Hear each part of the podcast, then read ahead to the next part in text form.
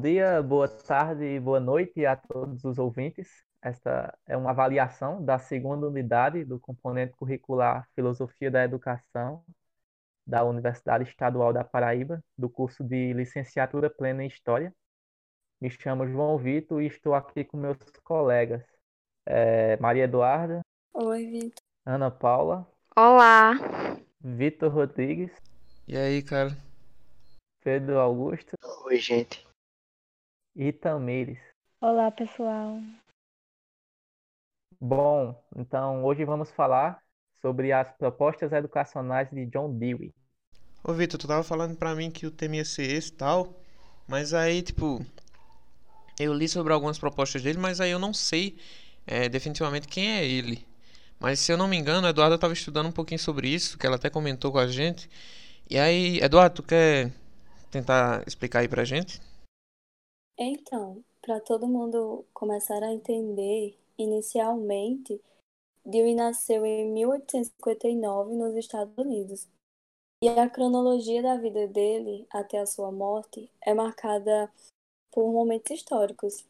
E aí a gente já traz um spoiler que Dewey morreu aos 93 anos em 1952, sete anos após o final da Segunda Guerra Mundial, né?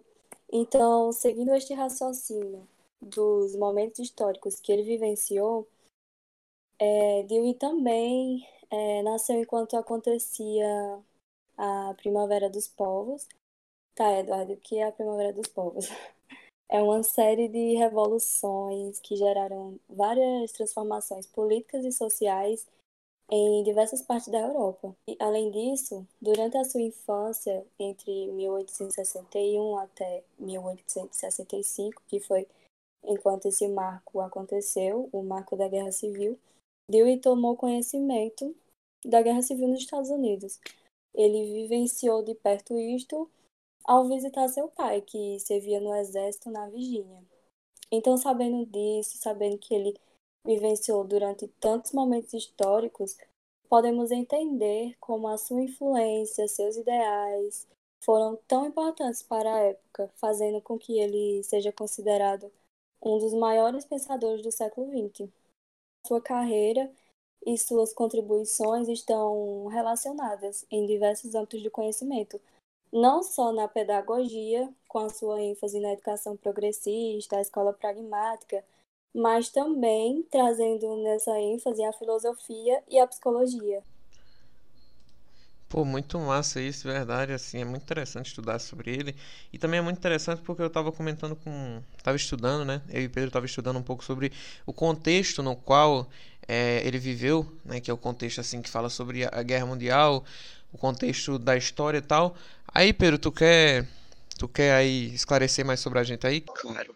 É, como o Eduardo falou, a época que Dewey viveu foi marcada por diversos acontecimentos. Entre elas foi a Guerra Civil. E a Guerra Civil americana, ela trouxe uma crescente industrialização para os Estados Unidos, além de uma crescente urbanização e vários avanços no campo da ciência e da tecnologia. É, esse processo de industrialização cresceu sobretudo a indústria bélica, que era o fornecimento de armas para a própria guerra dentro do país.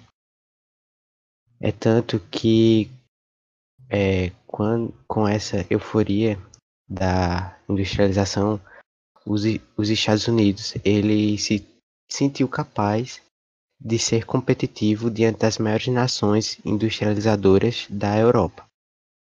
Só que nem tudo são flores. Com essa crescente industrialização, é, cresceu também as reivindicações sociais por meio de greves.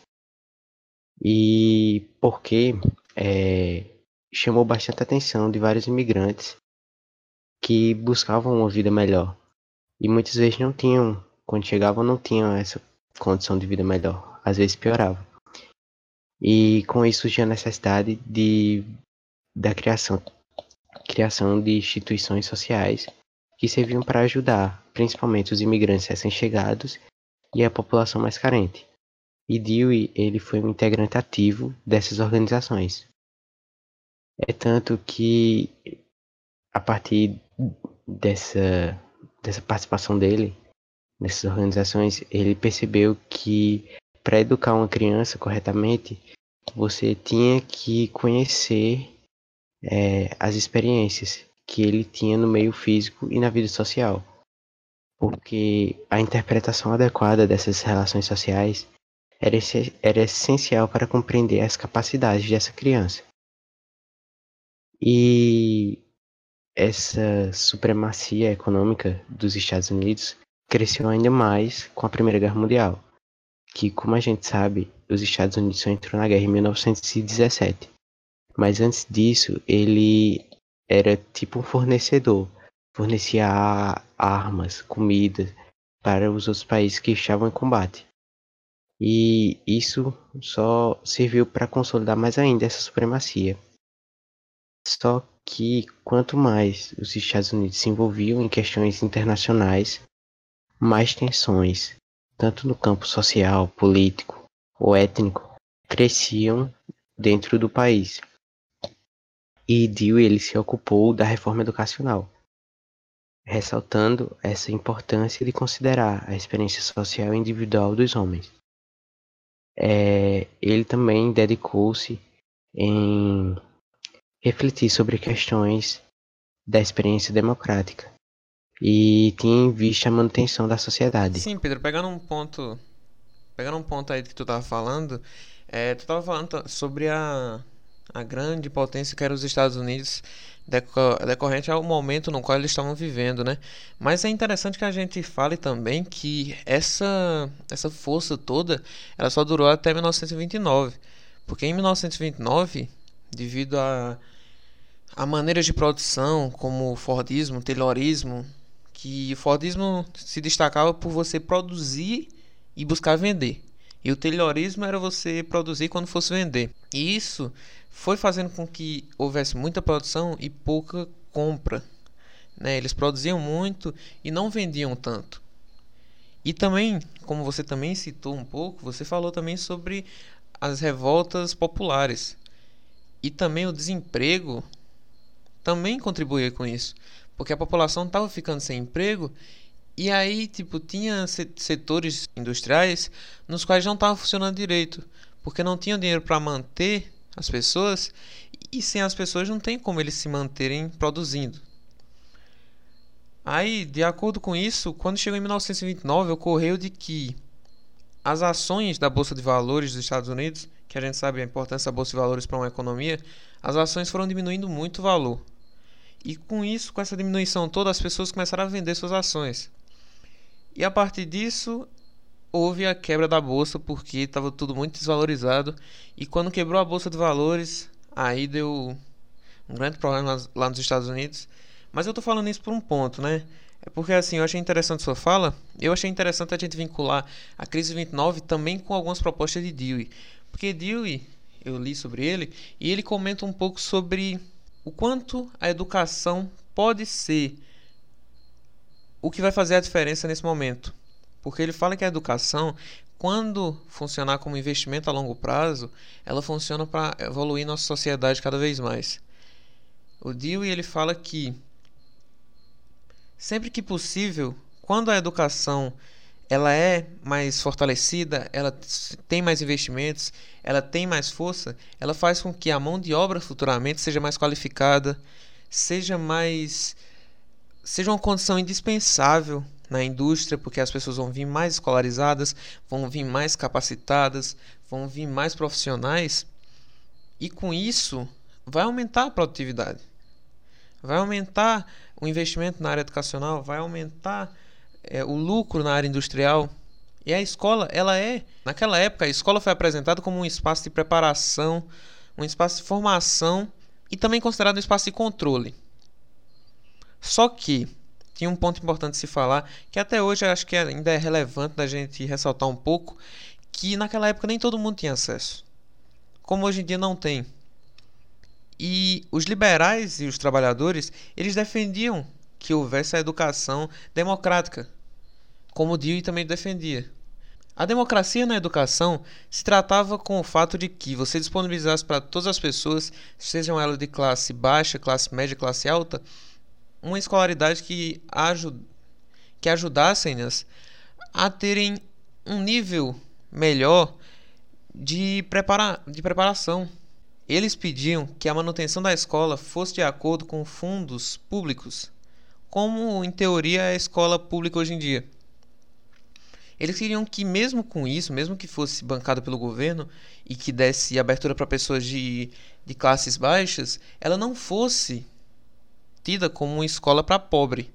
Porque assim você diminui o valor da escola, você diminui o valor que as pessoas veem na escola, o valor de investimentos naquela escola, e aí você vê que a gratuidade faz com que você abra portas para as pessoas, você abra portas para as crianças e você consiga assim ajudar no avanço do Estado.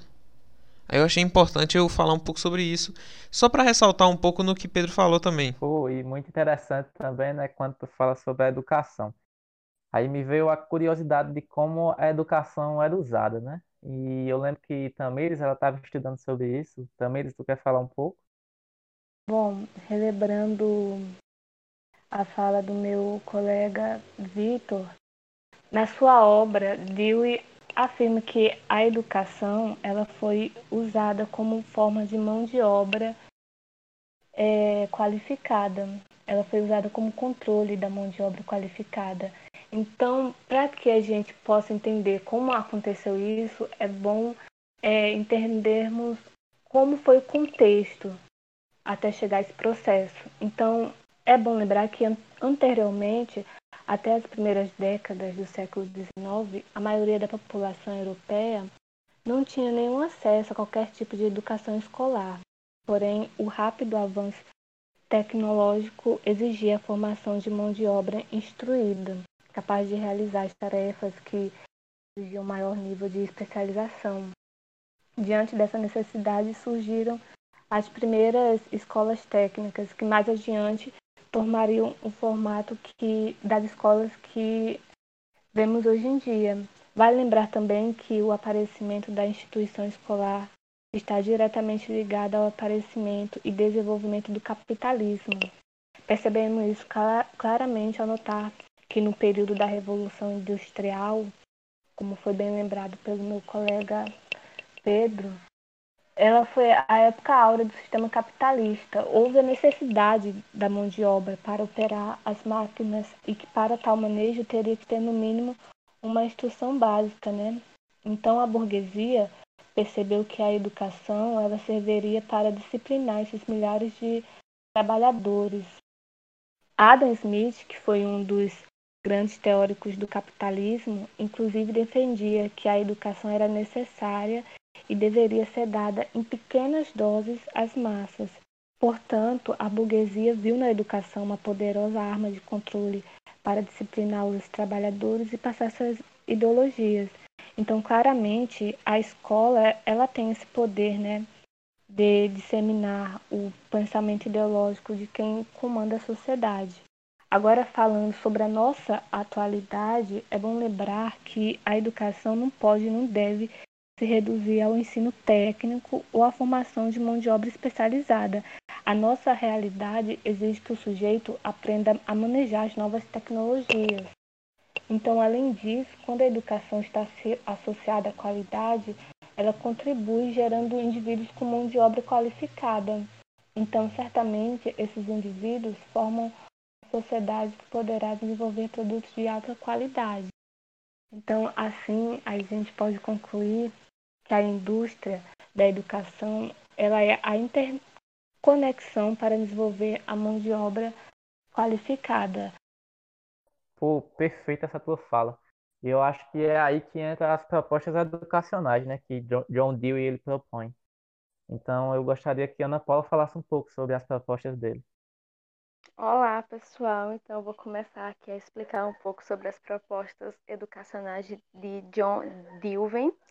É, com o avanço do processo de industrialização, os debates sobre educação para todos se intensificaram. E, ao mesmo tempo que esses debates acerca da educação para todos se intensificaram, a escola se constituía cada vez mais seletiva e elitista, permitindo a uma minoria concluir os seus estudos e colocando em risco os interesses da democracia burguesa. A democracia burguesa, vendo que existia uma minoria pobre que estava terminando seus estudos, que estava em busca da educação, ela viu que isso poderia ser um risco.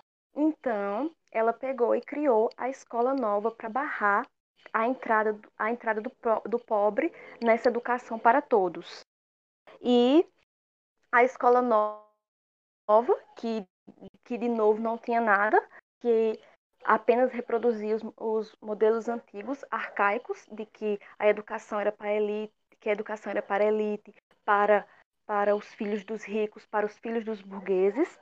E o que aconteceu, o que veio para barrar esse movimento de escola nova? Veio o movimento reformista ou escola novista, que intensificou que se intensificou nos Estados Unidos no final do século XIX e tinha em John, em John Dewey um dos seus mais importantes representantes. E o método definido por ele é que os conteúdos fossem úteis e necessários à sociedade capitalista. O seu intuito era que a escola criasse condições para que todos, indistintamente da classe, tivesse educação de qualidade, uma educação que fosse democrática para todos. O objetivo da educação era contribuir para abolir os privilégios indevidos e, e as injustas privações e não para perpetuá-las. E John Dewey diz que, à medida que a escola formasse pessoas diferentes, estaria contribuindo para a mudança da sociedade. A educação para ele seria como um processo social e como instrumento de, quali de qualificação. E esse processo social ocorreria a partir da experiência, que consiste em trocas de informações, incorporações de valores individuais e sociais, comunicação, participação e práticas democráticas. E essa experiência educativa seria um ato de, de constante reconstrução. E uma frase dele que me chamou muita atenção foi a seguinte: a, a educação diminui as desigualdades sociais e proporciona condições melhores. E a educação seria através da aprendizagem na prática e com significação moral. E o que John Dewey defendia era o movimento democrático na educação, a educação para todos e de todos. Só pegando um ponto desse que tu falou, hein, Ana Paula, rapidão. Só para pontuar, é, é interessante a visão dele sobre a escola, né? Porque na concepção dele, a escola é uma sociedade em miniatura. E aí, quando ele cita que a sociedade em miniatura está dentro daquela instituição, a gente pode ver que realmente ele tem razão, porque cada indivíduo tem o seu individual, cada indivíduo tem suas experiências individuais, cada indivíduo é quem é, puxando pontos diferentes da sociedade. Então, realmente tem sentido não padronizar a não padronizar a educação, porque o indivíduo ele tem que ser educado a partir do que é estimulador para ele. É algo que o faça buscar a liberdade de pensamento, que ajude-o a se organizar institucionalmente, intelectualmente e que seja uma educação direcionada às diferenças. E que não seja só aquela educação que é, no, que é feita para que a gente não pense e só siga um ponto fixo. Achei importantíssimo, Vitor, essa, essa ressalva que tu trouxe sobre o pensamento de sociedade miniatura de Dewey, porque fez parte dos ideais de reforma educacional aqui no Brasil na década de 1930, através de Anísio Teixeira e Francisco Campos. Então é muito importante falar sobre isso. Então, dando continuidade à fala de Ana Paula, né? John Dewey, ele não vai entender a democracia como um jogo de regras políticas, ele vai compreender a democracia como um modo de viver e ele vê na educação o principal meio de se espalhar essa cultura democrática. Né? O seu intuito, como a Ana Paula disse, era que a escola criasse condições para que todos os indivíduos de uma sociedade participassem da vida social, independente da sua classe, independente da sua renda ou da sua cor de pele. Então, à medida que as instituições de ensino formassem as pessoas baseadas em conteúdos democráticos, em pensamento democrático, a sociedade reproduziria esse modelo, porque a principal função da escola é formar cidadãos para a vida social e não para um estudo mecanizado, como, por exemplo, aqui no Brasil, na maioria das escolas, onde só se preocupa em formar, em colocar o aluno em uma universidade, né? Não se preocupa em passar um saber para ele viver na vida, em sociedade, né? São apenas conteúdos e disciplinas mecanizadas. Assim, a educação ela assumiria a função de integrar o indivíduo na vida social e um processo social fundamental é o que John Dewey ele vai chamar de a experiência. A experiência ela consiste numa troca de informações e de valores individuais e sociais. Por exemplo, um professor e um aluno em uma sala de aula. Eles confrontam experiências, eles confrontam ideias e, assim permite-se a ampliação dos seus conhecimentos, tanto do professor como do aluno. E claro que todas essas teorias, todos esses pensamentos de, de John, John Dewey, isso só vai acontecer se existir um esforço mútuo, um esforço do indivíduo, um esforço da sociedade e um esforço da educação. Então, em resumo, a educação ela vai servir como uma alavanca para o desenvolvimento cultural e a democracia como meio eficiente e pacífico para a mudança social. Então, é isto. Alguém gostaria de falar mais alguma coisa? Não, João, acho que já foi suficiente aí. Eu tenho só que agradecer a presença de todos aí que compareceram a esse trabalho. E queria mandar um abraço para o nosso professor Arthur e para todo mundo que estiver aí escutando esse podcast. Muito obrigado a cada um que participou. Muito obrigado aí, Eduarda, Victor, Ana Paula, Tamires e Pedro. E obrigado aí a todos. Um grande abraço. Tchau.